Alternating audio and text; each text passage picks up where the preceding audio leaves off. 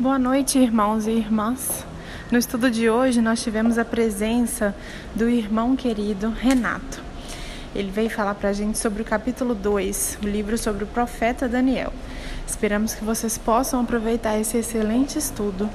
Um grande abraço do NEP Caminho da Luz.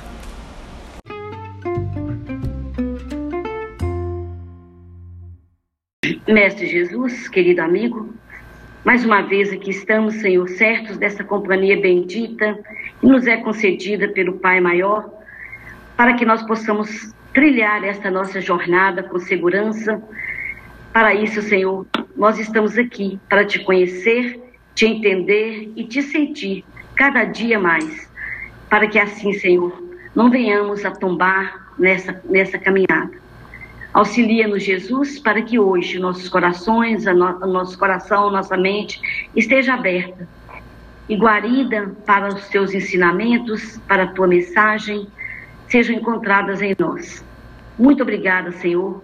Ampare-nos a cada um, dando-nos força de vontade para se continuar te entendendo, continu, te entendendo, conhecendo e te seguindo. Abençoe o Renato, que vai estar conosco com a palavra, que ele tenha, Senhor, um verbo fácil e que as suas vibrações possam nos atingir a telinha. Muito obrigada, mestre. Fique conosco, que assim seja. Vamos lá então, gente. Como eu já tinha anunciado, né? O Renato vai falar conosco. O Renato é um primo nosso, muito querido, né? Um, um exemplo para nós. E eu não contei para vocês, não pedi autorização para ele para contar a história dele. Mas o, o Carlinho hoje já fez uma, um preâmbulo lá, viu, Renato, da, da, sua, da sua condição. Carlinhos, foi eu não. Então é. é... Não, tá autorizado. Tá, né? Então tá. O Renato, gente, ele é evangélico, né? A denominação sua é adventista, Renato? Não, metodista. Eu sempre fui da igreja batista, mas aí meus meninos começaram a trabalhar com células da igreja metodista, aí toda a família se transferiu para a igreja metodista. Eu coloquei até, eu não sei se é se a gente se apresenta ou não, aí a primeira tela eu coloquei informação e o que, que eu sou, o que, que eu já fiz, uma tela só, mas né, você pode pular ela e depois não, você, você, que sabe, se você quiser, você pode ficar à vontade, já te disse isso. Então, gente, o, o Renato, ele fez uma preleção é, com os irmãos dele, de igreja, que, com quem ele, ele tem feito esses relatos, esses, essas lives, né? E o Carlinhos, o Carlinhos, ele compartilhou comigo, coisa que ele não faz, não é costume dele fazer isso. Eu fiquei muito, assim, emocionada com, com, a, com a fala, achei muito pertinente, achei uma coisa muito bacana, mesmo a exegese muito boa que ele fez do, do, do capítulo 2 do profeta Daniel. E, e foi de encontro, veio de encontro com a nossa proposta de trabalhar o Evangelho de Jesus, consolo, o Evangelho consolador. Então, é, nós então resolvemos convidá-lo para que ele pudesse fazer esse estudo para nós. E ele prontamente aceitou. E nós temos aquela outra questão também do diálogo interreligioso, que nós estamos aí todos trabalhando por ele, para que nós possamos cada um sair da sua bolha e trabalhar em nome da, em nome da palavra de Deus mesmo, para que nós possamos so, nela nos fortalecer. O Renato aceitou para gente, então ele está aí, tá? Renato Augusto Moreira. É com você, Renato, pode ficar à vontade aí. A Nilce chegou aí também. Vou colocar uma luz aqui para ficar mais claro. Acho que assim melhora mais, né? Tá. Gente, boa noite, então. Né? Tá aí feita a apresentação. É um prazer para mim estar compartilhando com vocês. Falar que é compartilhar da Bíblia Sagrada, compartilhada para mim, para mim, eu creio, né, com uma palavra de Deus, é, é sempre bem-vindo. Eu estou sempre disposto, porque não há livro melhor para a gente ler e estudar, né? É, eu falo que funciona igual o manual, igual quando você compra um carro e ele vem com o manual, né? E seja lá qual, qual, qual montadora, você compra uma caminhonete e quando tem qualquer, qualquer problema com aquele carro, é só você ir lá no manual que ali o, o fabricante vai ter escrito o que, que você tem que fazer. Eu digo que nós fomos criados à imagem e semelhança de Deus e Deus deixou para nós a Bíblia Sagrada, que é o manual. Então, você tem problema? Pode ir lá que você vai achar onde que está a solução do problema. Então, é sempre bom a gente estar tá estudando a palavra de Deus, né? E, e essa palavra, eu gosto muito de Daniel, Aquela palavra que eu dei foi, eu acho que uns 30 minutos. Como aqui a gente tem um tempo maior, nós temos é uma palavra aí, não sei se vocês estão sabendo, às 20 e 30 do Bolsonaro, né? É, hoje, às 20h30, ele vai falar em rede nacional. Vamos ver. Provavelmente consequência daquela carta que os empresários fizeram para ele, né? Mas como são agora 19h10, então vai dar tempo, a princípio, né? Senão a gente estende isso aqui até meia-noite e vai embora, né? Mas eu estou brincando, gente. É, Normalmente, quando é live, é, muito tempo é pior do que palestra mesmo, né? Palestra você fica mais à vontade, você mexe mais, assim, eu acho que compartilha mais. Primeiro, eu queria falar que quando alguém quiser interromper, pode interromper. Isso aqui é um bate-papo, né? É, outra coisa que, assim, não vai ser uma exegese. A exegese, eu gosto muito da exegese, a gente pode compartilhar outras vezes aí, né? Porque exegese é quando você vai lá na raiz da palavra, da etimologia. E, nossa, é maravilhoso, porque quando você vai estudar coisas da Bíblia, né, que está no, no hebraico e aramaico, principalmente o Velho Testamento, o Novo Testamento, alguma coisa de aramaico e, e grande parte de grego, é, são línguas muito ricas, e quando a gente então aprofunda, você pega um Salmo 23, que para nós é mais do que o Senhor é o meu pastor e nada me faltará. Quando você vai estudar esse salmo com profundidade, é uma maravilha. Você, é muito mais rico, né? Porque foi escrito por um pastor, que era Davi, então ele está entendendo o que, que ele está falando quando ele chama a gente de ovelha, né? E, e, e é, e, e, além da língua ser mais rica, né? É, e vários outros salmos, ou mesmo algumas outras passagens de Jesus, parábolas. É, eu gosto muito de fazer esse estudo. O que vamos, o, que eu fiz, né? E eu até liguei para Maria para perguntar a ela o que que efetivamente ela queria. Ela falou: não, foi igual aquela palavra que, que você fez. Aí eu só enriqueci um pouco mais no sentido de colocar os textos aqui em PowerPoint, para a gente poder ler o texto, né? Porque o capítulo 2 de, de Daniel é tão claro, né? É uma palavra tão bem explicada. Às vezes as pessoas falam, ah, a Bíblia tem uma linguajar tão difícil. É, eu gosto muito, eu tenho aqui várias versões da Bíblia, né? Na minha estante aqui, um lado é só Bíblia. Então eu tenho Bíblia em, em, não só em várias traduções, em várias versões, né? de várias religiões, é, é, Bíblias, eu tenho em alemão, em francês, em inglês, em espanhol, em português, em hebraico, é, eu tenho Bíblia aqui de 1906, né? E eu tenho muito, eu gosto muito de, para esses tipos de compartilhamento, eu gosto muito da NVI. Aí eu até indico, né? Chama Nova Versão Internacional. É, é uma versão bem assim atualizada, eu não diria que é boa para exegese. A exegese é bom você ficar naqueles mais ortodoxos, né? É, mas para a gente entender e compartilhar, principalmente para a gente tirar a lição de vida, ela é mais fácil de entender, né? Então, o texto que eu coloquei aqui de Daniel 2 é da NVI, tá, gente? Vocês vão ver que é bem assim, é, é falando no linguajar de hoje nosso, né? Então é fácil da gente entender.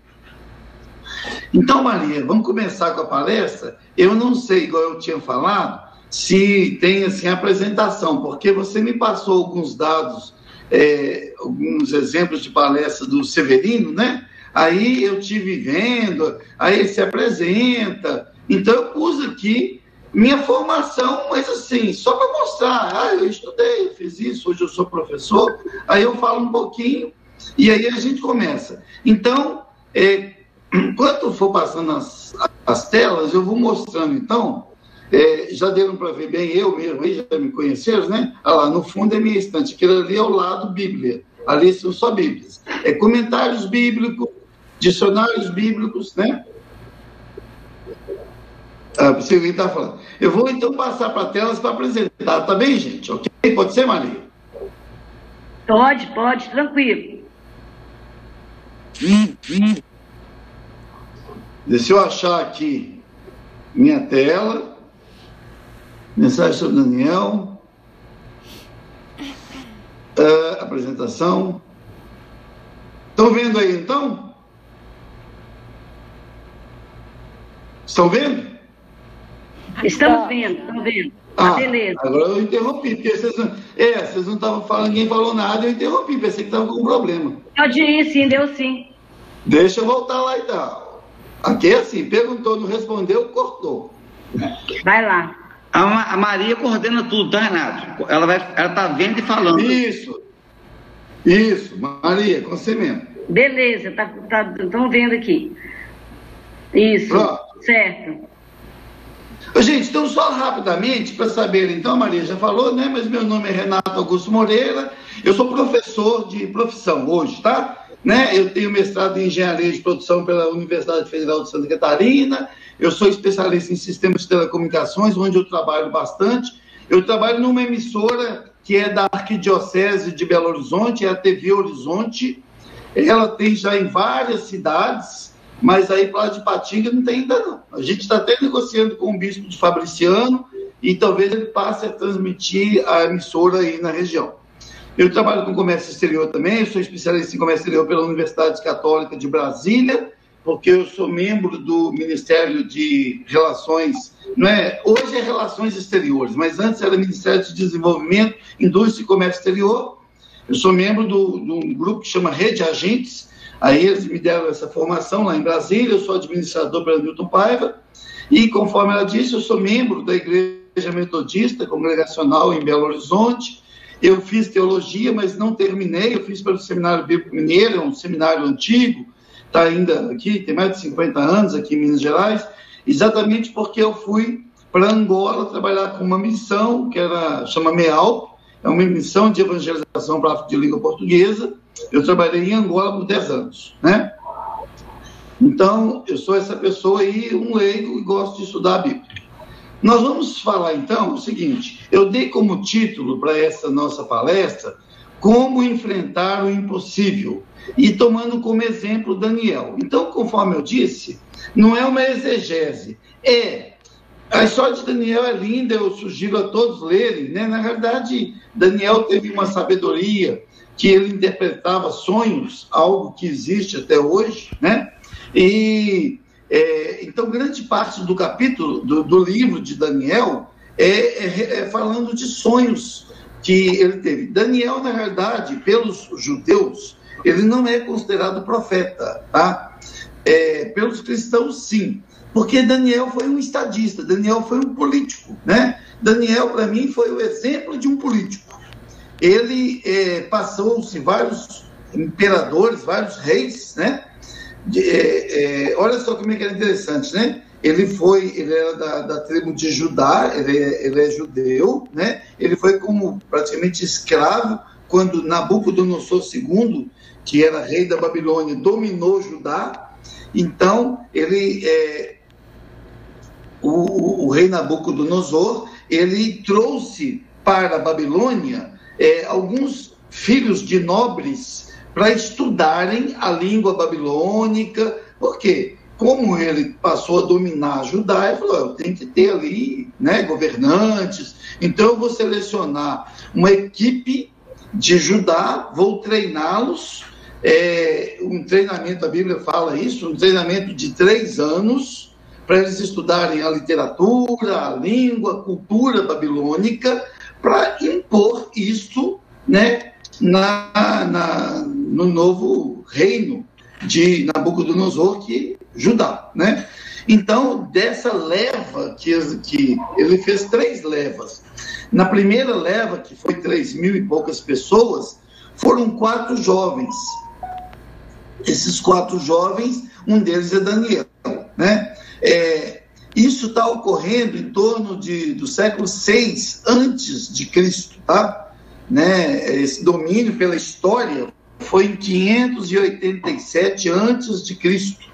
Foi quando Nabucodonosor domina o Império Babilônico, foi um dos grandes impérios, né? ele começa em 1800 antes de Cristo e vai até mais ou menos essa época. Tanto que Daniel ainda estava na Babilônia quando Ciro domina a Babilônia. Já falando isso, interessante, porque Daniel ele teve um prestígio tão grande com o rei que é, passaram-se reis, dominaram e Daniel sempre se manteve ali, né? Trazendo para hoje, eu diria que é como se um ministro, né, fosse eleito aí pelo Bolsonaro e aí sai saindo um, um deixa eu ver, tá saindo um o, o, presidente entrando outro, ele, não, quero que você continue no ministério. Aí saindo e entrando outro, quero que você continue no ministério. E, enfim, passaram-se reis e, e, Daniel sempre esteve lá, né? É, é, eles gostavam de Daniel. E isso se passa, tá, gente, na, no que hoje é o Iraque, né? A Babilônia e essa história ela é comprovada, inclusive arqueologicamente. Né? É, a Babilônia, eles descobriram a Babilônia bem depois, né? É, em escavações, 1899, se não me engano. É, descobriram a Babilônia, está a 103 quilômetros de, de Bagdá, hoje, né? ao sul. Existe lá ainda as ruínas, né? E é, os personagens principais aí, porque eu gosto de retratar isso, porque nós vamos trabalhar, nós temos aí Nabucodonosor, que era o grande rei né, do Império Babilônico, que dominava tudo na época. Temos, nós vamos falar de Arioque, que é um comandante do, do rei, era o grande comandante, e, e principalmente esses quatro personagens, né? É, eu quero começar falando uma coisa. No capítulo 1 de Daniel, né, é, tem umas passagens muito interessantes. E aqui eu já quero começar a falar, porque o que nós vamos ver no capítulo 2 de Daniel, ele é, tem a ver com esse capítulo 1. Então, é, eu, quando os, foram essa, essa turma aí de uns 3 mil lá para, para a Babilônia, foram esses quatro jovens aí, ó, Daniel, Ananias, Misael e Azarias. Isso está no capítulo 1, no verso 6, tá? É, eles tinham mais ou menos, varia essa idade, porque os registros não são tão precisos, né? Existem vários historiadores, historiadores daquela época, tá? Que eu estou falando, né? Que registraram, então, o pessoal acredita que eles deviam ter aí 15 anos, 16, uns falam 17, é quando eles foram para, é, como escravos, né, para a Babilônia. Então, a primeira coisa que eu quero falar aí, eu vou. Deixa eu tirar esse. Toda hora está dando. Oh, continua normal aí, porque eu, desli... eu, eu, eu, fiz um... eu desliguei aqui um, uma. É normal, é normal. Então, beleza. Toda hora estava dando um apito aqui do HD, eu tirei ele fora. Beleza. Aqui já vai começar a nossa conversa, tá? É o seguinte, vamos pensar aqui. Então, vocês, eu quis situar, né? Eu estou falando de 600 anos antes de Jesus, é, lá no, na Mesopotâmia, hoje chama Iraque, né? Na época chamava Mesopotâmia. Um grande imperador, né? Domina toda a região e pega alguns escravos, pega algum grupo para treiná-los, para eles, né? É, aprenderem da língua, da cultura e a primeira coisa que fizeram, e aqui eu quero começar o nosso ensino, a preparação para o capítulo 2. Foi para lá Daniel, Ananias, Misael e Azarias. O que que o, o, o Nabucodonosor mandou que o, o, o líder dele lá, né, que era Arioque, fizesse? Trocasse os nomes deles. Daniel passou a chamar Beltzazar, Ananias, Sadak, Misael, Mesaque e Azarias, Abdenego. Sabe o que, que eu vejo aqui? Na realidade é o seguinte: Daniel todos eles eram judeus, estavam vindo de Judá, com toda a sua cultura, o seu Deus. Nós sabemos que o reino da Babilônia era um reino que tinha vários deuses, né? Eles tinham vários deuses, sabe? Era, eles eram politeístas, né? E, e esse povo que vem, né? Eles eram monoteístas, eles criam no Deus, né? Que é o Deus é, criador de todas as coisas, porque vem toda a história, né? De para trás aí a gente vem de é, Jacó, Isaac, Abraão, Noé, até chegar lá na criação do mundo. Já a Babilônia tinha um deus nacional, que era Marduk, e vários outros deuses. E isso era, para o povo que crê num só Deus, uma abominação, né? uma, algo que não, não vai com a fé deles, como com a nossa fé. Nós cremos num Deus, um que criou todas as coisas. Então, é, o que a gente vê é que, assim, Nabucodonosor era muito inteligente. Nabucodonosor era um estadista, um, um rei para dominar as coisas todas, como a gente teve vários outros, né? É, são pessoas muito, muito capacitadas, muito né, inteligentes. Então, a primeira coisa que ele fez foi o seguinte: eu vou mexer na identidade dessas pessoas. Começou, inclusive, trocando o nome deles, sabe? E aí a gente começa a refletir, sabe? Muitas vezes é, a gente se envolve em tantas coisas, em tantos poderes, e quando eu falo poderes, é, poderes de dinheiro, de riqueza, poderes políticos, né? Que, que mudam a nossa identidade, tentam mudar a nossa identidade. É muito comum, vou dar um exemplo que todos vão entender. Quantas vezes a gente conhece uma pessoa e aí essa pessoa se enriquece? E quando ela enriquece, ela perde a identidade dela. Ela não é mais aquela pessoa. Quantas vezes uma pessoa a gente conhece e é gente boa, vamos usar essa expressão, aí ele alcança um cargo político, ele se torna um vereador, um prefeito, um, um deputado, e ele já não é mais aquela pessoa, ele perde identidade. Devemos tomar muito cuidado com isso, sabe? Aqui nós estamos falando de um reino que dominou outro reino, e a primeira coisa que o líder deste reino quis fazer foi tirar a identidade da pessoa, troca o nome dele, sabe? Às vezes a gente se envolve num outro reino, sabe? E não estou falando do mal, não. Ah, não, é, é muito sutil. A gente se envolve. Uma pessoa é pai de família, cuida da sua família, cuida dos seus filhos, aí ele forma, é engenheiro, é administrador. Aí ele, aí ele ganha um grande cargo. Aí ele vai para a empresa. Aí ele começa a mudar.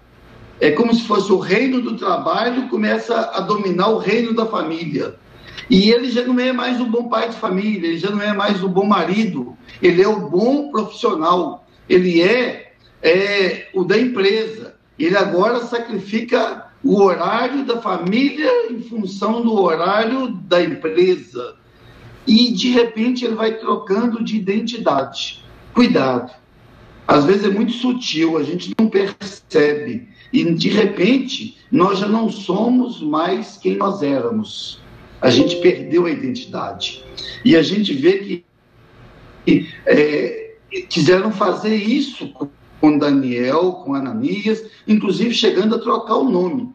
E é verdade. Você conhece o João. Ó, oh, João, é amigo, cresceu com você, tomou bola com você, jogou bola com você. Aí o João é deputado.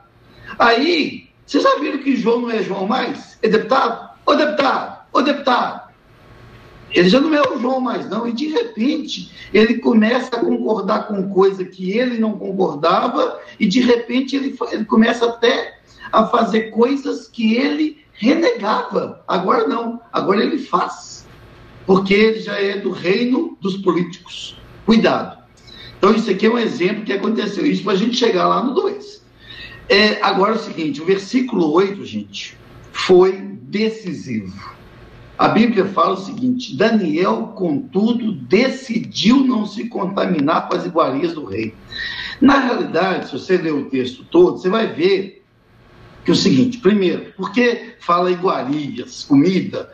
É porque é, naquela época eles faziam muitos sacrifícios, comida, dedicadas aos deuses.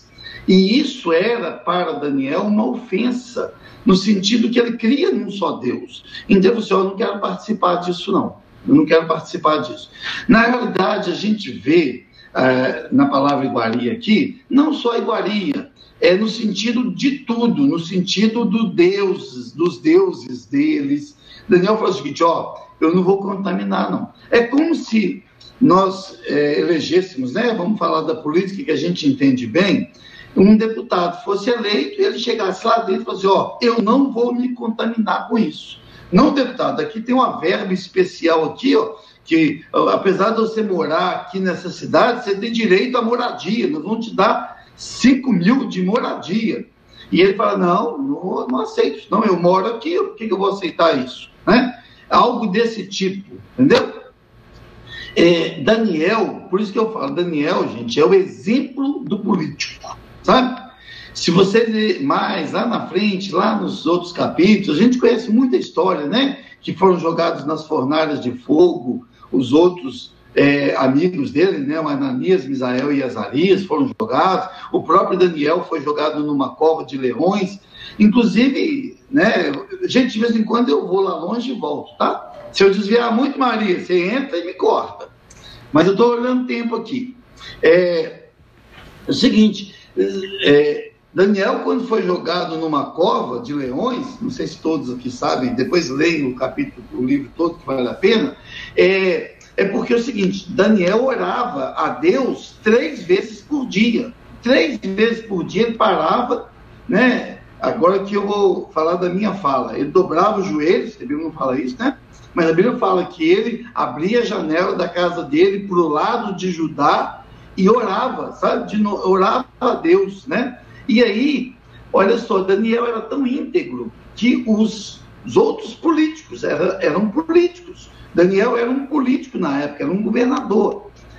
E os outros, como ele se destacava, ficaram com inveja dele e falaram assim: nós temos que achar uma coisa para pegar esse cara, nós temos que pegar ele.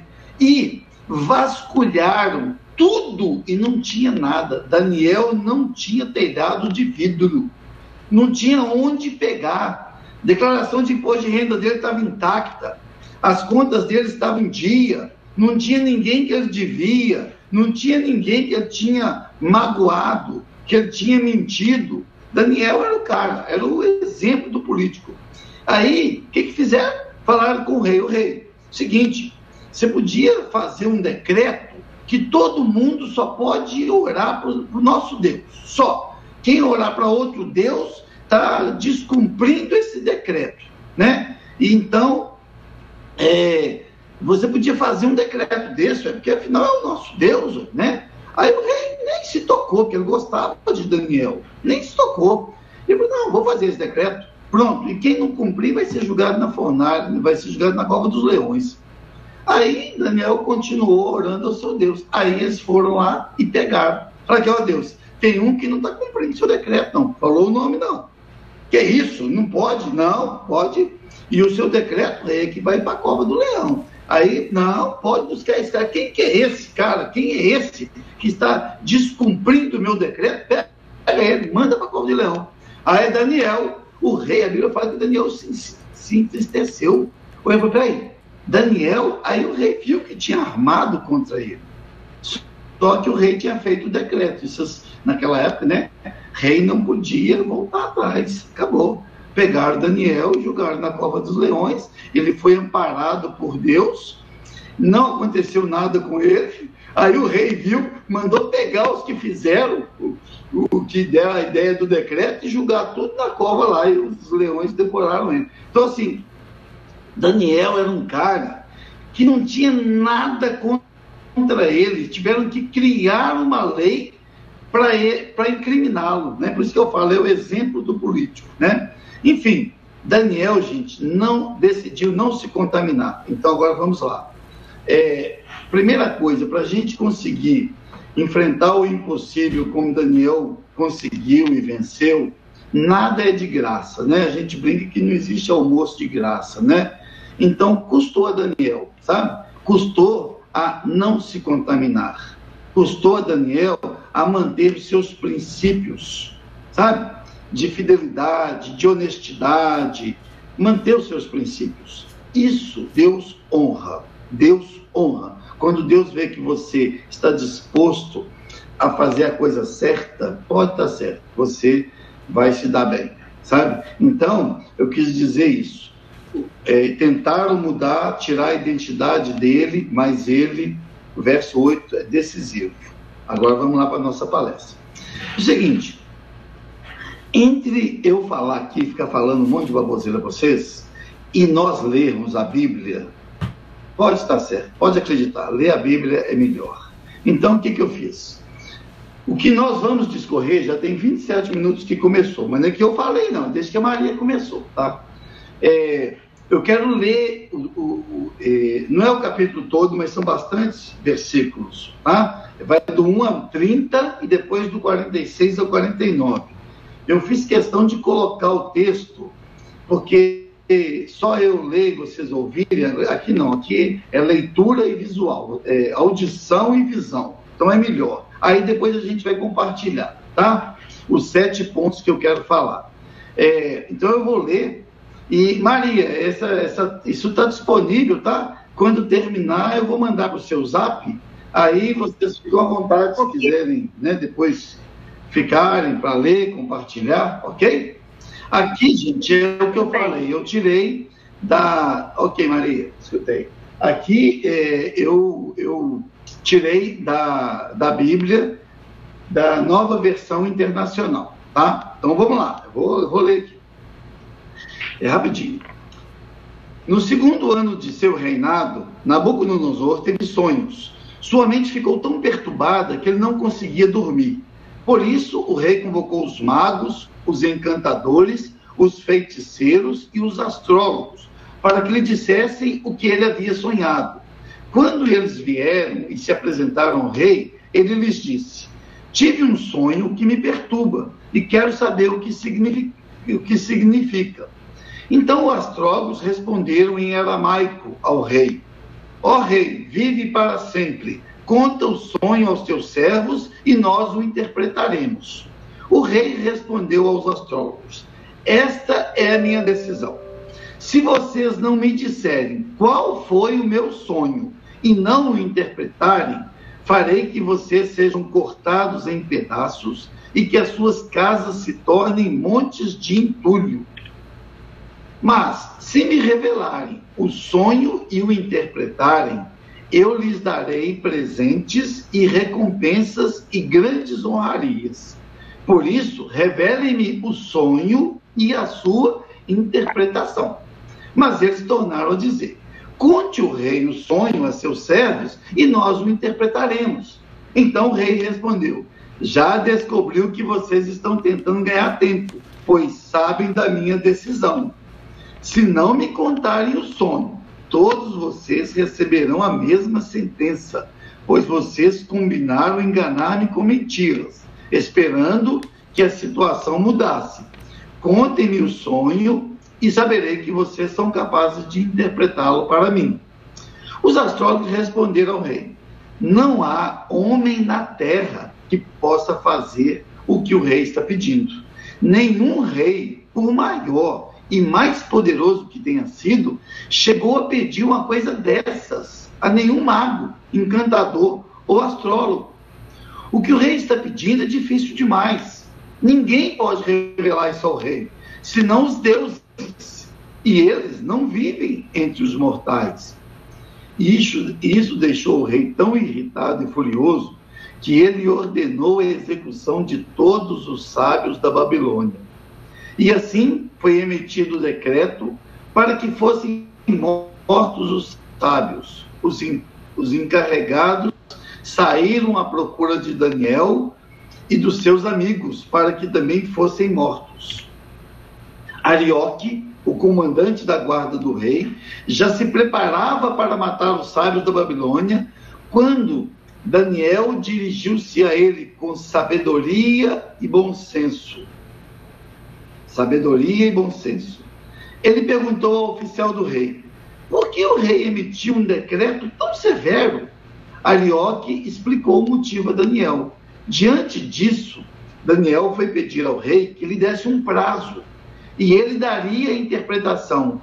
Daniel voltou para casa, contou o problema a seus amigos Sadak, né, Ananias, Misael e Azarias, que está tampado aqui, e lhes pediu que rogassem ao Deus dos céus que tivesse misericórdia acerca desse mistério, para que ele e seus amigos não fossem executados com os outros sábios da Babilônia. Então, o mistério foi revelado a Daniel de noite numa visão. Daniel louvou a Deus dos céus e disse: Louvado seja o nome de Deus para todos sempre. A sabedoria e o poder a ele pertencem. Ele muda as épocas e as estações, destrona reis e os estabelece, dá sabedoria aos sábios e conhecimento aos que sabem discernir. Revela coisas profundas e ocultas, conhece o que jaz nas trevas, e a luz habita com ele. Eu te agradeço e te louvo, ó Deus dos meus antepassados. Tu me deste sabedoria e poder e me revelaste o que te pedimos. Revelaste-nos o sonho do rei. Então Daniel foi falar com Arioque, a quem o rei tinha nomeado para executar os sábios da Babilônia, e lhes disse: Não execute os sábios, leve-me ao rei e eu interpretarei para ele o sonho que teve. Imediatamente Arioque levou Daniel ao rei e disse: Encontrei um homem entre os exilados de Judá que pode dizer ao rei o significado do rei, do sonho.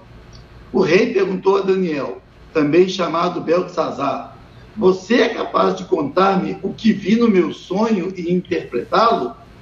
Daniel respondeu: Nenhum sábio, encantador, mago ou adivinho é capaz de revelar ao rei o mistério sobre o qual ele perguntou. Mas existe um Deus nos céus que revela os mistérios. Ele mostrou ao rei Nabucodonosor o que acontecerá nos últimos dias o sonho e as visões que passaram por tua mente quando estavas deitado foram as seguintes. Quando estavas deitado, ó rei, tua mente se voltou para as coisas futuras, e aquele que revela os mistérios te mostrou o que vai acontecer. Quanto a mim, esse mistério não me foi revelado porque eu tenha mais sabedoria do que os outros homens, mas para que tu, ó rei, saibas a interpretação e entendas o que passou por tua mente. Aí, depois. Ô, ô Renato. Oi. Renato. Pode Renato, se você clicar em ocultar, se você clicar em ocultar, sai essa, essa página que está tampando a letra. Ah, beleza. Nada como alguém que entende dos negócios. Tirou aí, pronto. É, Aí, gente, é, no verso até o 30, do, do 31 ao 45, Daniel vai descrever o sonho do rei, que não é o nosso, o, nosso a, a, nossa missão hoje aqui, tá? Mas é, é maravilhoso, gente. Só assim, cortando aqui um pouquinho, Daniel, ele interpretou é, essas profecias, gente, são estudadas por historiadores, depois peguem para estudar sobre o livro de Daniel, porque elas se cumpriram à risca. Fala do reinado do, do, da Babilônia, fala do reinado de persa, fala do reinado de Roma, sabe? E fala de um reinado final que nós, é, cristãos, assim, que creem na Bíblia como a palavra de Deus, entendem que será o reinado que Jesus vai estabelecer na terra é, após passar esse tempo que nós estamos aqui, que cremos pode acontecer a qualquer momento, né? A Bíblia fala de um reinado de mil anos. Então ele, ele mostra, mas mostra com detalhes o reinado da, da Síria, da Babilônia, do Persa, do Rom, de Roma, muito interessante. E outras visões de Daniel, né? Mas agora, aí vem então a visão. Agora, no final, o 46 ao 49 termina assim: depois que, que Daniel explicou toda a visão para ele, né? Então o rei Nabucodonosor caiu prostrado diante de Daniel, prestou-lhe honra e ordenou que fosse apresentada uma oferta de cereal e incenso. O rei disse a Daniel: Não há dúvida de que o seu Deus é o Deus dos deuses, o Senhor dos reis. Interessante que ele era rei, né? Ele aqui reconhece o Deus de, de Daniel acima dele, o Senhor dos reis. E aquele que revela os mistérios, pois você conseguiu revelar este mistério. Então o rei colocou Daniel num alto cargo e o cobriu de presentes. Ele o designou governante de toda a província da Babilônia e o encarregou de todos os sábios da província. E aqui a gente já vê o, o viés político de Daniel, né? todo político, né? Além disso, a pedido de Daniel, é o que a gente vê muito nos políticos, né? O rei nomeou Sadraque, Mesaque e Abidineiro administradores da província da Babilônia, enquanto o próprio, próprio Daniel permanecia na corte do rei.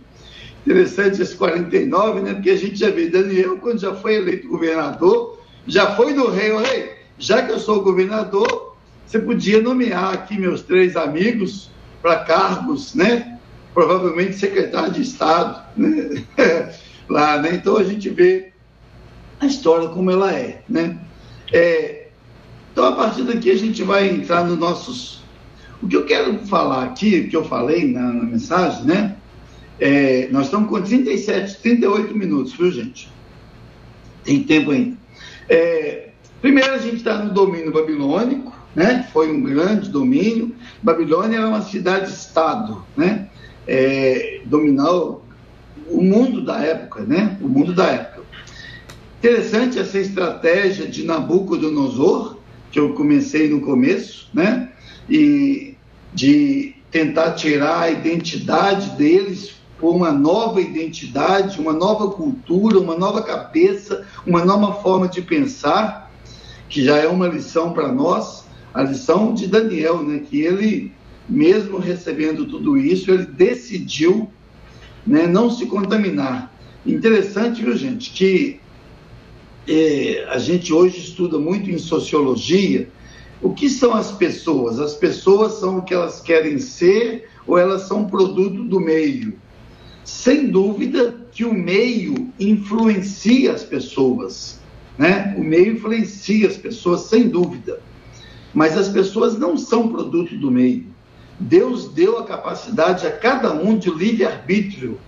E por mais que haja influência, né, você consegue ser o que você quer ser. Tudo depende do que você decide ser. Então a coisa está muito na sua mente no seu coração. Né? Ou seja, o que você quer ser. Se você quer uma coisa, por mais que tudo seja contra, você consegue ser aquilo. Conta a história de um pai que vivia embriagado e, né, caído pelo chão e teve tinha dois filhos e chega pai acaba morrendo nessa vida miserável e um filho se torna como ele.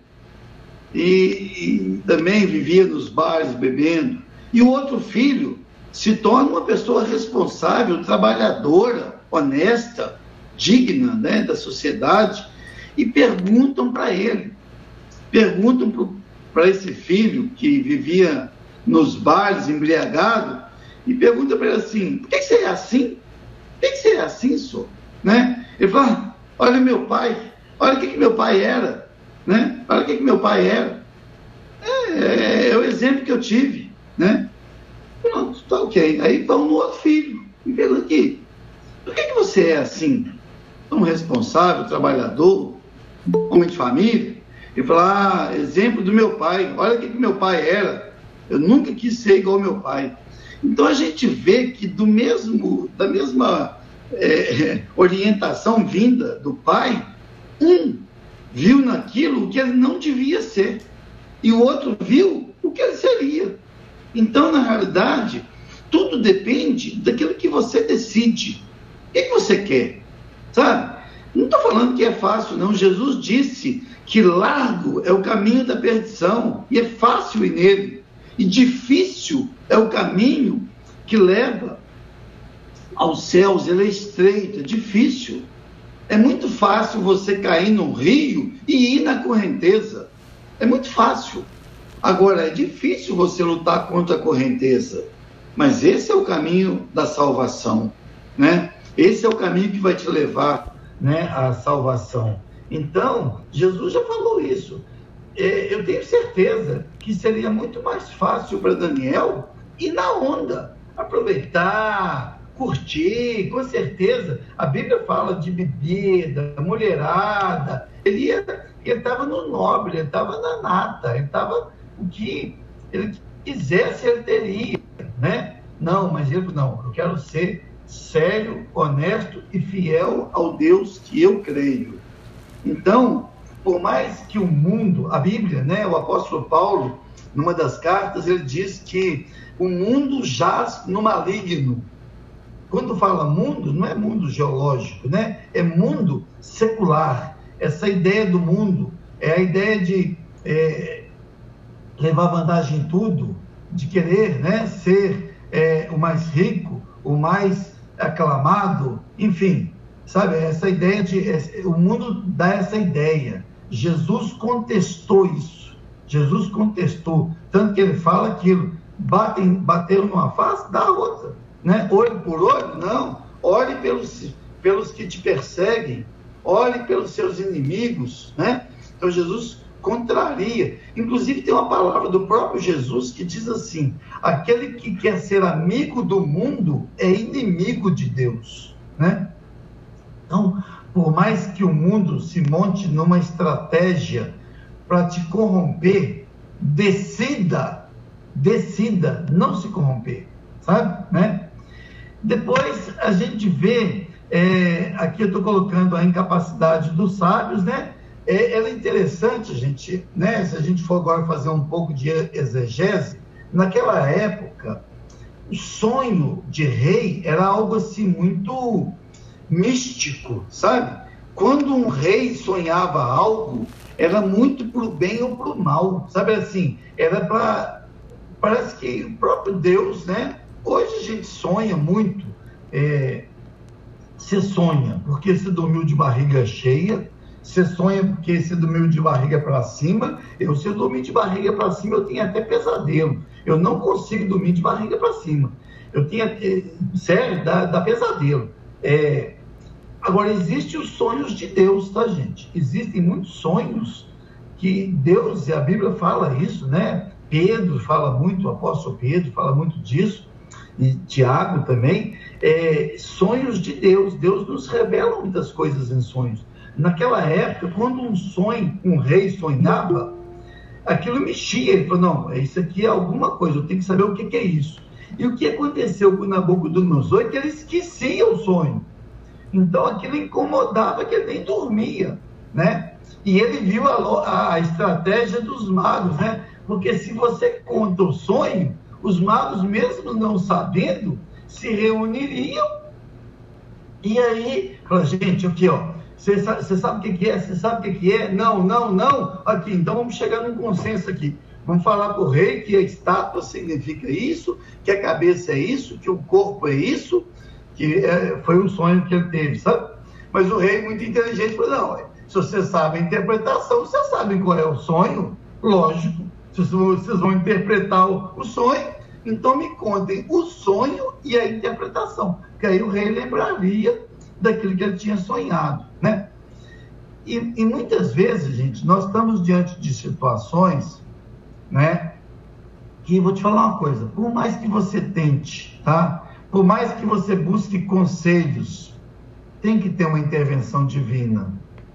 Eu, eu acho que eu estou falando para todos aqui que creem que as coisas não terminam na matéria, né? É, tem pessoas que acham que são só matéria mesmo, matéria é matéria e acabou a matéria, acabou. Eu acho que todos que me ouvem creem que não. É, tem coisas que fogem da matéria, tem coisas que fogem da biologia, tem coisas que fogem da lógica racional. Existe um Deus, existe um bem, existe um mal, sabe? Nós podemos contar sempre com o bem, sempre. Quando nós estamos alinhados com o bem, sabe? É, eu sou, como eu falei, especialista em comunicações. Se você quer ouvir um rádio, né, uma rádio, eu gosto da Alvorada aqui em Belo Horizonte, 94.9 FM, tá? Então eu tenho que pegar meu rádio eu tenho que sintonizar no 94.9. Se eu não sintonizar, eu não vou ouvir. Eu vou ouvir outra rádio, eu vou ouvir um zumbido. Então, deixa eu te falar. Deus tem uma frequência. Se você não sintonizar nela, desculpe-me, você não está ouvindo Deus. Você está ouvindo qualquer coisa, menos Deus. Existe ditado: todos os caminhos levam a Roma. Mentira. Você pega um caminho para a China que você não vai chegar em Roma, você vai chegar na China. Você pega um caminho para Miami, você não vai chegar em Roma, você vai chegar em Miami. Você pega um caminho para Deus, você vai chegar em Deus.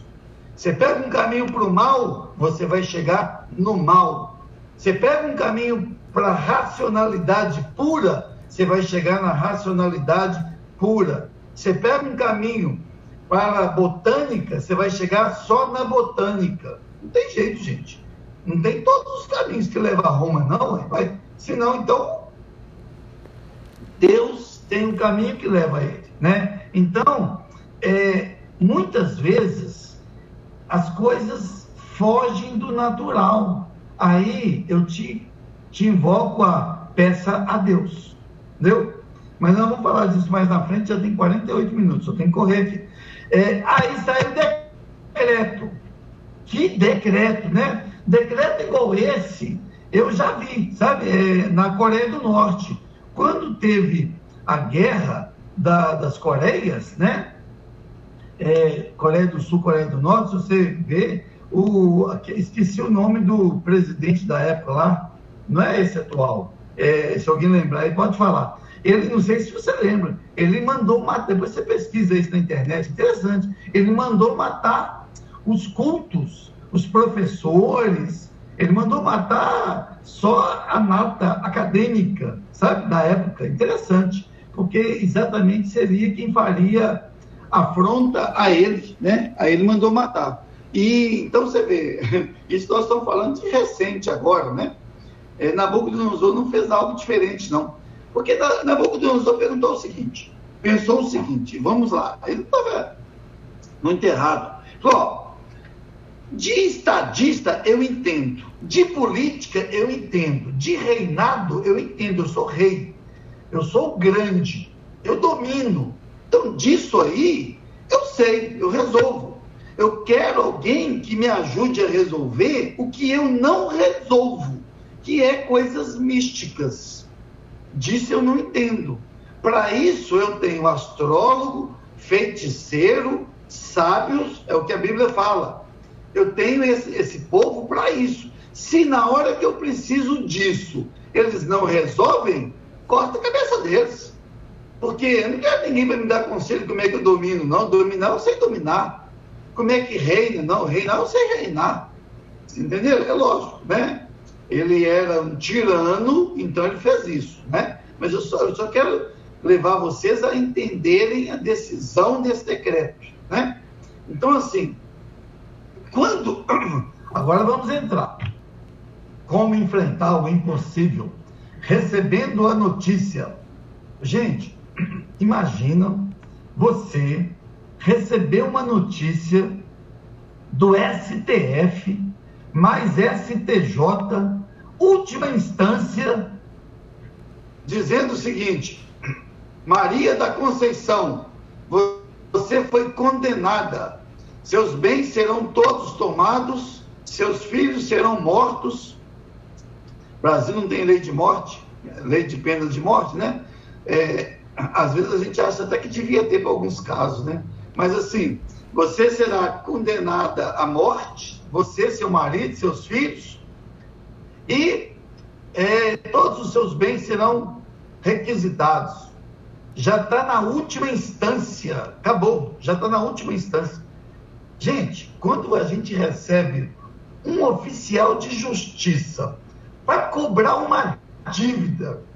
Você já desespera, você já fica doido. Nossa, meu Deus do céu. Tem gente que tem que tomar Lexotan, não? Imagina você receber a notícia já da última instância. Ó, eu vim aqui para te levar porque eu vou te matar, entendeu? O que, que é isso? O que, que é isso, né? Então é o seguinte. Aí vamos lá. São sete passos. Ah, gente, aqui eu vou, eu vou mostrar todos, agora está acabando. E no final eu resumo os sete, tá vendo? Tá? E como vocês podem receber isso aqui, que eu vou mandar para Maria, vocês veem com calma. Gente, então é o seguinte. Quando você enfrentar uma situação difícil, a primeira coisa, não desespere. Olha só, verso 14, tudo agora é capítulo 2. Dirigiu-se a Arioque com sabedoria e bom senso. Gente, sabedoria e bom senso. Provérbios 2,11 eu pus aqui, fala assim: o bom senso o guardará e o discernimento o protegerá. Está lá em Provérbios 2,11. Gente, bom senso é tudo. E, e, assim, bom senso aqui é o jeito de falar, é o jeito de tratar. Vira e mexe já aconteceu. Eu e a minha esposa, Silvana, a gente está é, chegando num caixa ou chegando diante de alguém que a gente precisa conversar. Situações como passando em alfândega e tudo. Você vê pessoas na frente chegando, né, sendo grosseiro com, com o atendente e o atendente sendo rigoroso por causa daquilo ou sendo até mal educado também. Aí a gente chegava, né? A Silvana tem essa estratégia, minha esposa, e ela falava assim: não, deixa que eu falo lá. Aí a gente dava com coisa a mais, e ela chegava assim: bom dia, como é que tá? Tudo bem? Tal, não sei o quê. Aquela sorriso no rosto, né? Conversando, é, elogiando, né? E tal. Aí a pessoa já se relaxa, já, né? E aí você conversa e às vezes você até acaba ganhando alguma coisa. É, a gente já conseguiu muita coisa assim, nesse sentido, sabe? É o bom senso, né? É, então é o seguinte: diante de uma situação, não se desespere, tá? Não se desespere. Vamos pensar aqui, vamos usar bom senso e sabedoria. A primeira coisa, ele chegou, conversou com o Lioc, com certeza, Lioc chegou aqui, ó, vim me levar vocês. Calma, Lioc, bom dia. Lioc, senta, toma um cafezinho, né? Vamos tomar um café. Acabei de passar um café. Senta aqui. O que está acontecendo, Lioc? Como é que você está? Como é que está a sua família? Tudo tranquilo, né? Alioc, seguinte, o que está acontecendo? Por que, que o rei emitiu um decreto tão severo? O que está Tente entender os fatos, as motivações. Chegou aquela pessoa cobrando, o que, que foi isso aqui? O que, que foi que aconteceu? Deixa eu entender. Né? A gente usa até uma expressão, vocês usam muito, mas assim, é, eu brinco lá no serviço, eu tenho um sócio, a gente pega lá um processo a gente mexe com perícia e regulação de sinistros, né? Ele, ele fala assim, peraí, vamos incorporar primeiro aqui deixa eu incorporar, deixa eu ler isso tudo, deixa eu ler todas as reclamações, deixa eu ler tudo que o segurado falou, deixa eu ler tudo que a seguradora falou, deixa eu ler o boletim de ocorrência para me entender o que, que o policial falou. Depois que eu ler tudo, aí eu vou entender o assunto. Tá? Então é o seguinte: por que, que eu remeti um decreto tão severo? Analise as causas, analise as consequências. Às vezes, um problema muito grande, ele pode ser resolvido em etapas.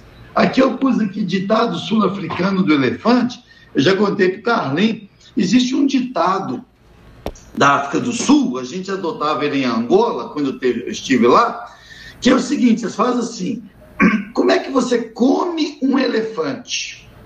Aí você pensa assim, puxa vida, eu sentado numa mesa com um prato de comida, comer um bife, tudo bem, mas aí você já imagina um elefante?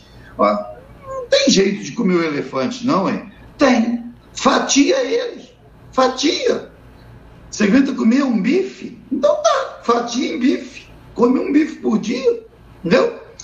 Ou seja, o problema é muito grande.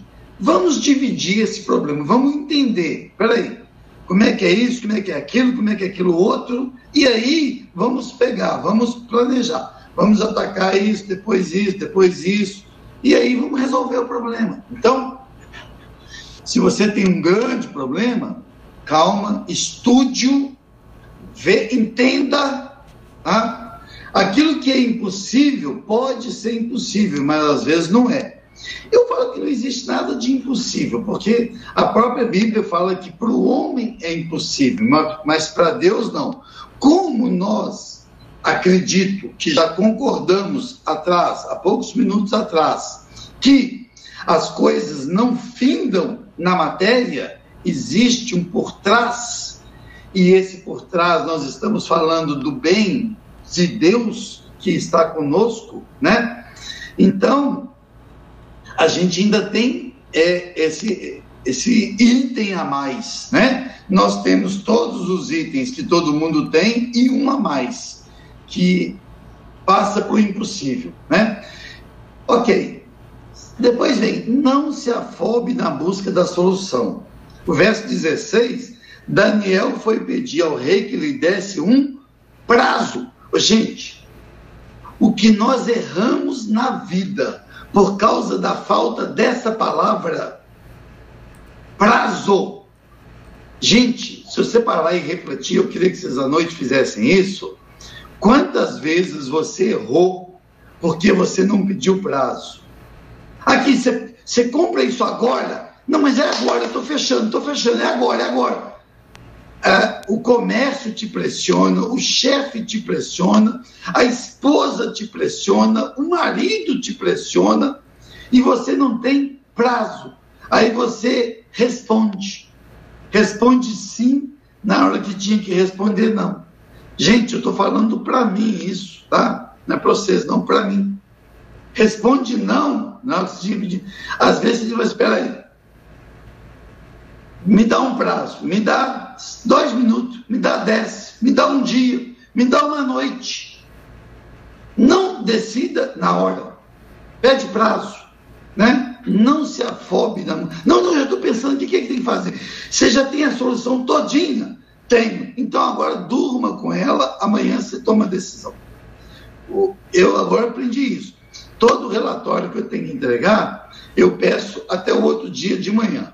Eu termino, eu trabalho muito à noite. Eu faço ele, terminou, está pronto. Eu terminei um relatório anteontem. Terminei, prontinho. Ok, vou mandar? Não, eu vou dormir. No outro dia de manhã, eu volto a ver o relatório. Aí eu leio os últimos detalhes, sempre tem uma coisinha para mudar. Então é o seguinte, não se afobe na busca de solução. Tá? Não afoba, não. Calma, vai pensar. Agora, o principal, gente. Você está analisando tudo. Então, busque a orientação de Deus. Busque a orientação de Deus. E lhes pediu que rogasse a Deus. Aqui eu quero falar sobre duas coisas. Primeiro, vamos falar da linha de baixo. Os amigos de Daniel. Daniel, gente, tinha três amigos. Amigo não estou falando de colega, não estou falando de conhecido, estou falando de amigo. Olha só, Daniel estava diante de uma situação, gente, de morte. Ele não estava devendo, não. Ele não estava devendo 600 mil no banco. Ele não estava com a hipoteca da casa vencendo. Ele não estava com seis prestações atrasadas do carro e o banco estava tomando o carro dele, não. Daniel estava literalmente com a espada no pescoço. Ele ia morrer. E ele procurou três amigos. Sabe?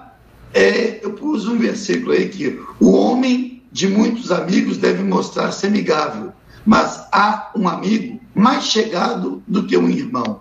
Provérbios 18, 24. Sabe, eu queria te fazer uma pergunta. Você tem amigo amigo, amigo mesmo, que você pode, que quando a faca chegar no seu pescoço, você pode ir lá nele, você pode trocar ideia com ele, você pode conversar com ele. É aquele confidencial mesmo, sabe? Ou uma amiga, você, mulher, sabe? Porque é difícil ter amigo, viu, gente? Não é fácil, não. Amigo que você pode contar na hora que não tem mais nada. Um amigo que você pode até falar assim, oh, me ajude a buscar a Deus. Porque a gente faz assim, né? Você está com um problema, você liga para um monte de pastor, para um monte de pessoas que também têm a mesma fé que você, e fala, ah, pede a Deus para me ajudar, pede a Deus para me ajudar. Mas é muito genérico, sabe? É muito genérico.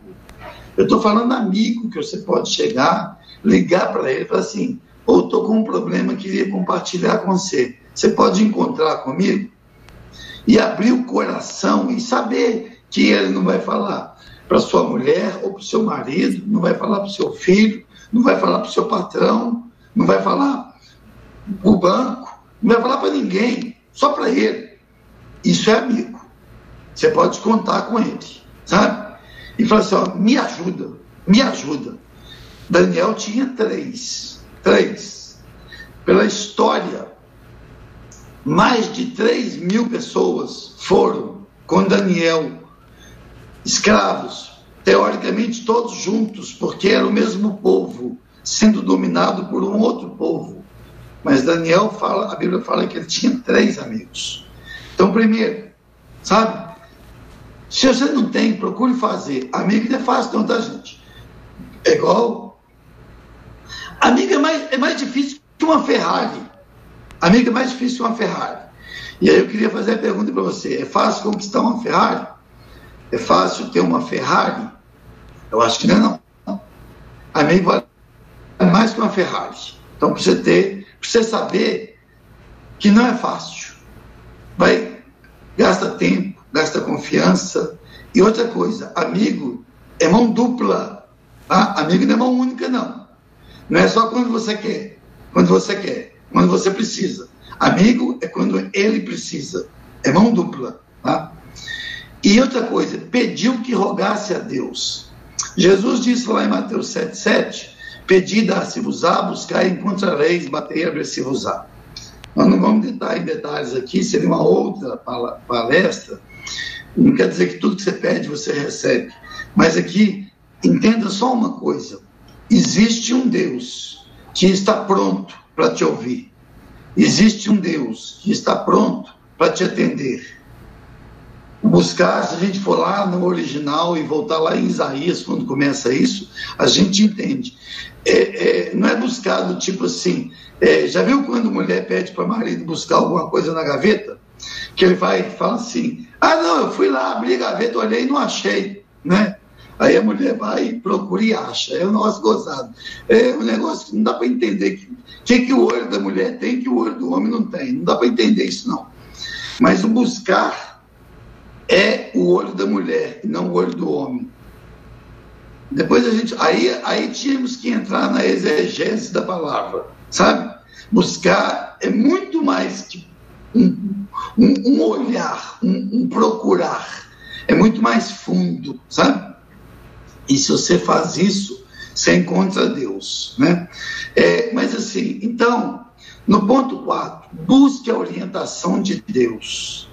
E conte com o amigo, se é que você tem. Se não tem, comece a fazer. Pode estar certo, você vai precisar. Outra coisa, louve a Deus pela resposta. Gente, Deus sempre tem resposta, sabe? Deus é, é, é o todo-poder?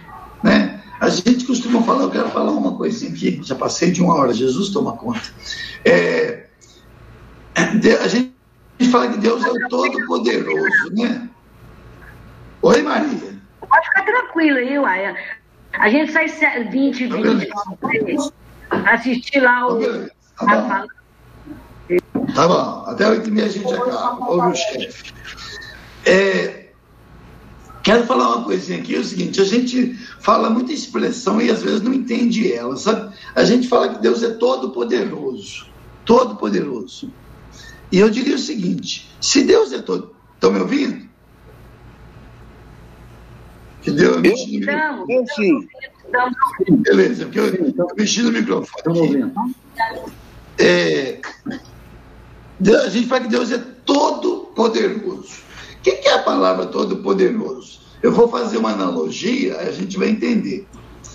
Se eu falo que eu estou com todo o dinheiro, e eu peço a você um dinheiro, você tem condições de me dar algum dinheiro? Eu estou com todo o dinheiro. Se eu te peço um dinheiro, você não tem condição de me dar um dinheiro. Por quê? Porque eu estou com todo o dinheiro. É gozado, né? Deus é todo poderoso. Então todo o poder está com Deus. Aqui, verso 20. A sabedoria e o poder a ele pertencem. O que acontece aí é, seria difícil, não dá para falar aqui agora não, mas Deus delega poder, sabe? Deus delega poder. E ele delegou poder, inclusive ao mal, que já foi submisso a ele. Deus delega poder ao pai sobre o seu filho, né? Deus delega poder a um presidente sobre a nação, tanto que ele faz um decreto e cumpre. Deus delega poder ao capitão sobre o tenente. Deus delega poder ao cabo sobre o soldado. Tanto que o soldado pode ser um cara gente boa e o cabo um, um cara sem vergonha. Mas se ele mandar, o soldado obedece. Ué, mas que negócio é esse? O soldado tá, tem curso superior, às vezes, o cabo não tem, ainda é um cara ruim, mas ele manda e o soldado obedece. Porque nós estamos falando de autoridade. Soldado obedece a cabo, que obedece a sargento, que obedece a tenente. É questão de autoridade, princípio de autoridade, é princípio de poder. É outra conversa. Outra conversa. Mas assim, é, Deus tem poder, sabe? Então a gente pode realmente pedir a Ele. Né? Ele muda a época, muda a estação, ele, ele muda reis, ele revela coisas profundas. Por isso nós temos essa arma, além de toda a sabedoria humana, além de toda a inteligência humana, além do Excel, além da calculadora financeira para nos ajudar, além dos especialistas em economia, em logística, em gerente de banco, em conselheiros, né? Mas nós temos Deus e devemos louvar a Ele. Louvar é descrever quem Deus é, ou seja, falar o que Deus é para nós, né?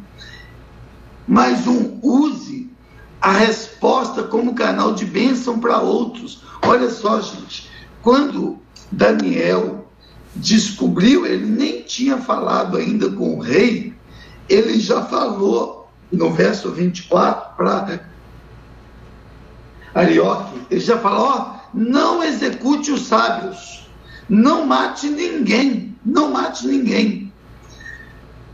Estes sábios, na, na fé de Daniel, que era judeu e cria num só Deus, era uma fé diferente dos astrólogos, dos feiticeiros. Mas mesmo assim, Daniel falou: não mata esse povo, não, não mata eles. A primeira coisa que Daniel fez foi usar o entendimento dele, a sabedoria dele, usar aquilo que Deus havia dado a ele de revelação em favor, não do rei, em favor dos que estavam sendo penalizados porque não tiveram a mesma revelação dele. Tanto que quando ele vai ao rei, os versos 46 ao 49, ele fala: Rei, o rei fala assim: Daniel, você sabe meu problema? Daniel fala: Não, eu não sei, mas Deus sabe. E Deus me mostrou, não sou eu, não sou eu, é Deus. É a humildade de Daniel em reconhecer que era de Deus. Hoje nós vemos muitas pessoas trazendo a glória para si, como se fossem eles que estão resolvendo. Nós não resolvemos nada. Resolvemos nada. Paulo fala que ele era o pior dos pecadores. Eu quero até achar isso aqui, viu? Eu acho que é 1 Coríntios 11. Eu estou com a Bíblia aberta aqui. Deixa eu ver aqui. 1 Coríntios 11. Deus elogia-me em tudo. Não. Ah, é, é um 11, não sei se é Romanos então, mas Paulo fala é, que ele era o pior dos pecadores, o apóstolo Paulo, hein? E nós sabemos quem era Paulo. E eu falo que Paulo só falou isso por um motivo, sabe? Paulo só falou que ele era o pior dos pecadores, sabe por quê? Você sabe, Maria, por que Paulo falou isso? Foi na carta a Timóteo, o, o Renato. É, né? Aí, então pronto. É, mas você sabe por que, que Paulo falou isso? Por, que, que, por que, que Paulo falou que ele era o pior dos pecadores? Sabe por quê?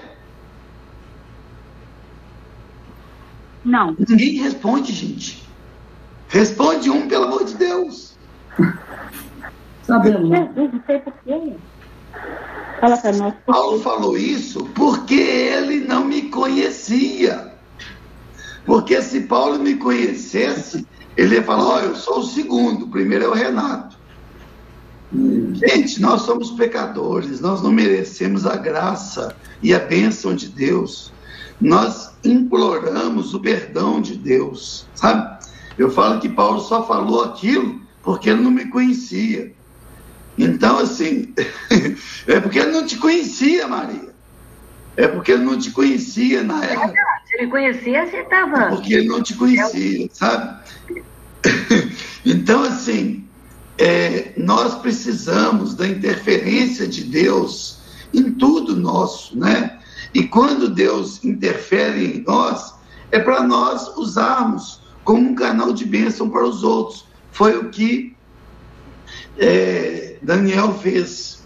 E, principalmente, Daniel usou isso para levar as pessoas a Deus.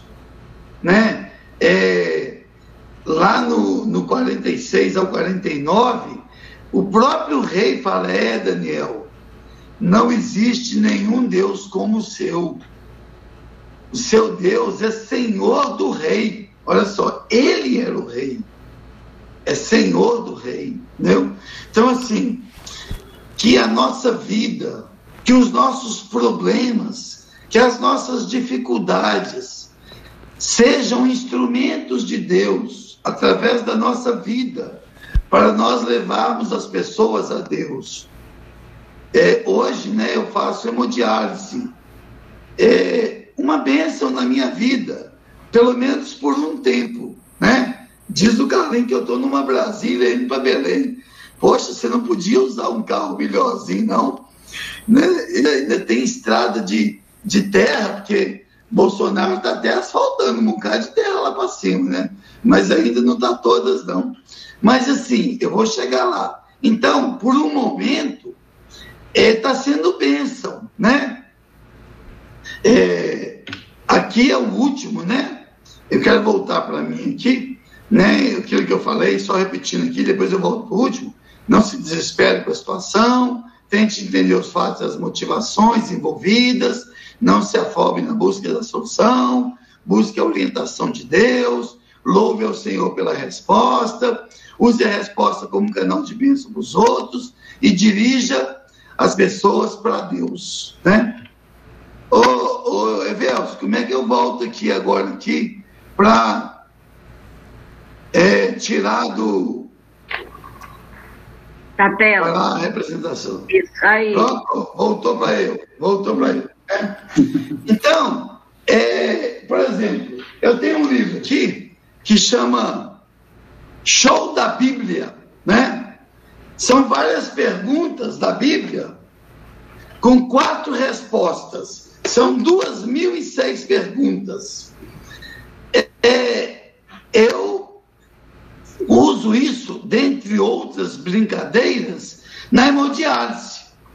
É, quando eu faço, segunda-feira, me ligaram para me fazer hemodiálise de manhã.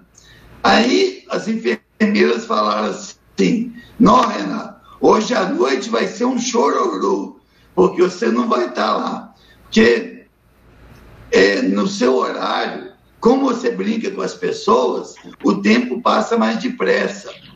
Então, assim, eu vejo que esse tempo que eu estou lá está sendo legal, está sendo bom. Só quando eu passo mal que dá problema. Eu, eu até gosto, assim, que o que tem de gente lá que na hora que eu vou começa a passar mal, um fala assim: não, não passa mal, não. Se você passar mal, você não pode brincar com a gente. Então, assim, é, é um momento que está acontecendo, né? Eu acredito que Deus vai levar esse momento até maio, junho. A pandemia tem a ver com isso. Então, assim, em todas as situações, a gente sempre acha um jeito de ajudar alguém, né? E o que Daniel nos ensinou foi isso. E é isso que eu quis partilhar com vocês, né? Agora já são, falei que nem pode na chuva, né? Então, eu abro a palavra a vocês, a Maria principalmente. Já são 8h25. Sim, nós vamos te agradecer, Renata, imensamente, uma gratidão muito grande.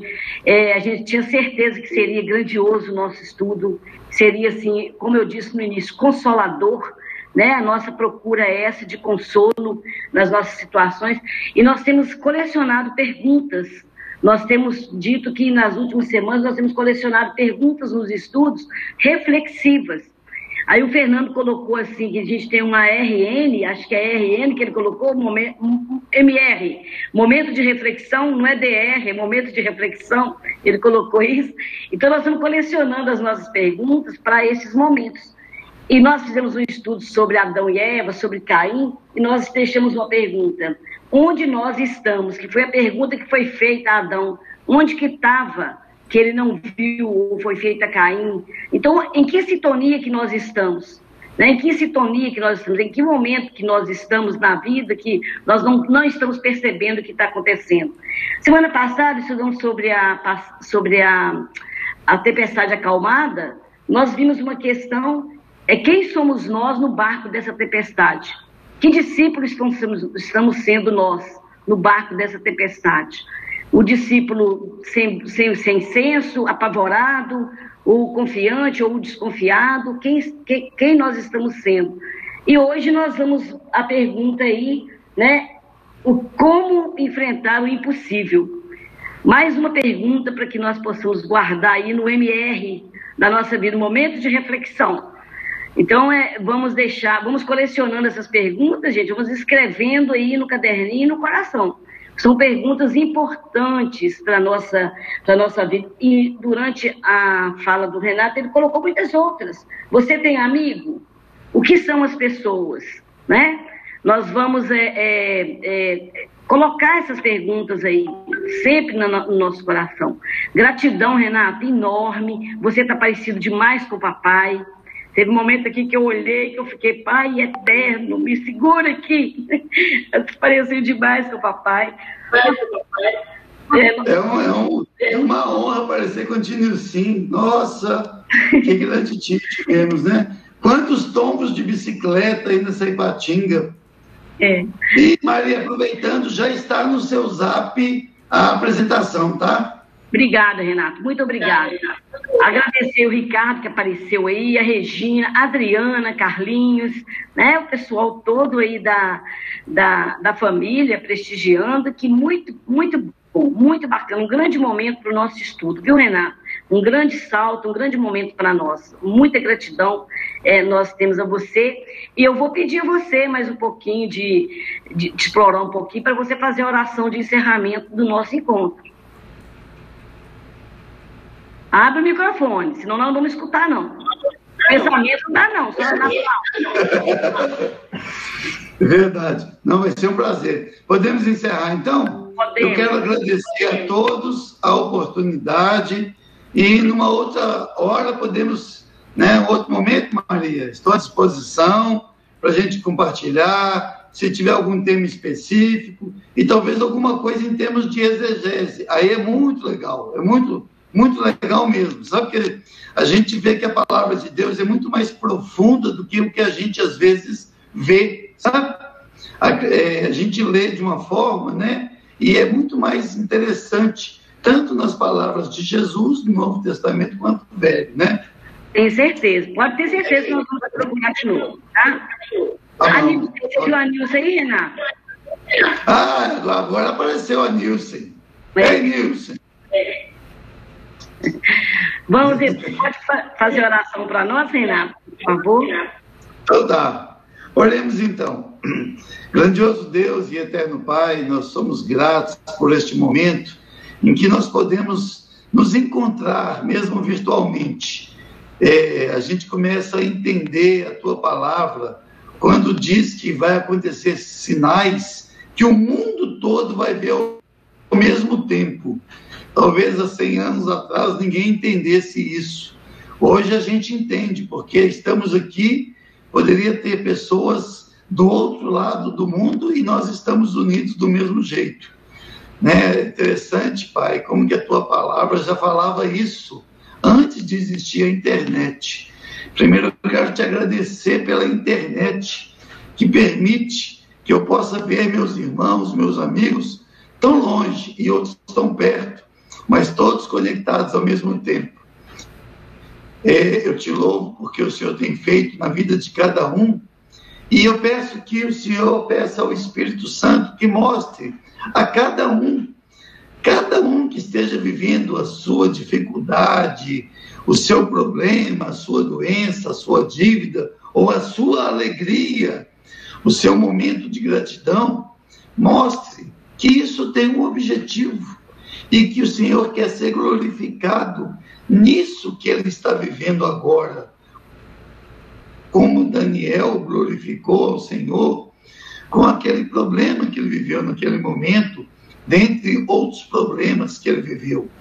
Que o Senhor nos abençoe, alcance os nossos familiares, nos livre dessa pandemia, não só a nós, aos nossos familiares, e nos guarde de todo o mal.